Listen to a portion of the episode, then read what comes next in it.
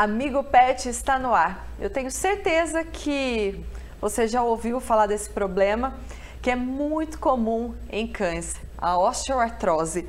E a gente está aqui para trazer todas as dicas e dar alternativas para o tratamento desse problema. Quem participa com a gente desse Amigo Pet é a Tabata Kalensky, nossa médica veterinária. Tabata, obrigada mais uma vez pela sua participação. Oi, Ju. Imagina, eu que agradeço, é sempre um prazer estar aqui. A primeira pergunta que eu te faço é: existem raças que têm predisposição à osteoartrose? Na verdade, nós temos raças que são predispostas a doenças que levam à osteoartrose, né? Então, por exemplo, a displasia coxofemoral é uma delas e a gente tem sim raças que são predispostas. Por exemplo, o Golden Retriever, o Pastor Alemão, né? Em geral, cães de porte grande, Uh, mas os pequenos também podem ser acometidos, então a gente acompanha casos de Lhasa apso, bulldog, muito comum. Sim. Então, quer dizer que dentro da osteoartrose são vários problemas ali que podem acontecer, é, situações como a, a displasia que você comentou. Isso, geralmente a gente tem uma doença de base na articulação, que pode ser a displasia, né? A displasia significa incongruência, né? Então, ali naquela articulação, entre o fêmur e a bacia, a gente tem um encaixe imperfeito, uhum. né? Não é um encaixe certinho, é um encaixe onde é, o osso ele pode escorregar, parece que ele tem uma mobilidade dentro da articulação maior do que deveria ser. Né? Com isso, o organismo lança mão de mecanismos compensatórios na tentativa de estabilizar um pouco mais a articulação. Né? Então, com isso, a gente vê, por exemplo, o surgimento de bicos de papagaio, que uhum. são aquelas pontinhas ósseas né, que aumentam o atrito, que vão tentar fazer com que a articulação fique mais estável.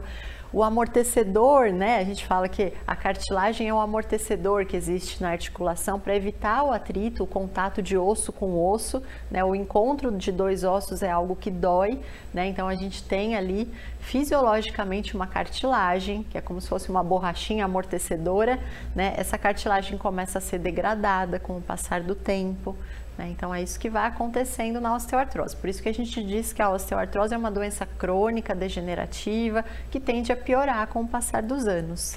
E é possível a mamãe e papai de pet já notar isso logo quando no, nos primeiros meses de vida do animal? Nos primeiros meses é um pouco mais difícil, a não ser que ele tenha uma incongruência ou né, uma, algo, uma lesão articular muito importante, né? Então ele vai claudicar, ele vai mancar logo nos primeiros dias de vida, ou nos primeiros meses de vida. Sim. Mas muitas vezes isso acaba sendo percebido mais para frente. E tem alguma alternativa como que cuida desses nossos filhos de pata com esse probleminha? Bom, a gente tem uma série de frentes em que a gente pode atuar, né, para que esses animais tenham uma boa qualidade de vida, mesmo sendo portadores da doença. Então, a gente tem medidas ambientais, por exemplo, piso liso é péssimo para esses animais, né? Então, a gente precisa evitar que eles brinquem, que eles saiam correndo, derrapando, né, no piso liso.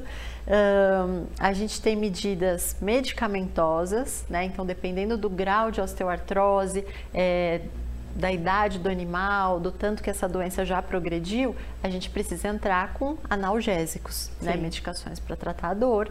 A gente tem tratamentos cirúrgicos, né? Então, uma avaliação do ortopedista é importante para verificar se o caso é cirúrgico ou não. É, e nós temos a terapia celular, né? Que elas né, entra no, nas terapias é, infiltrativas, né? A gente não chama nem de medicação, nem de cirurgia, então é uma terapia onde a gente aplica células tronco diretamente na articulação lesionada, né? E com isso a gente observa um efeito anti-inflamatório prolongado, né? E eu estou falando de anos, né? Uhum. Dois, três anos de efeito, sem os efeitos adversos é, das medicações usadas a longo prazo. E é uma terapia que tem que ser feita pelo médico veterinário. Sim, só o veterinário pode fazer não só o diagnóstico para indicação da terapia com as células tronco, mas também a aplicação. A aplicação tem que ser feita em ambiente cirúrgico, né? Esse paciente precisa ser anestesiado. A gente não consegue falar para o cão, olha, fica quieto um pouquinho porque é só uma injeção no seu joelho ou só uma injeção no seu quadril, né? Então a gente precisa anestesiar mesmo para fazer essa injeção. É, mas é um procedimento rápido, seguro, é só para ele ficar quietinho mesmo. Perfeito.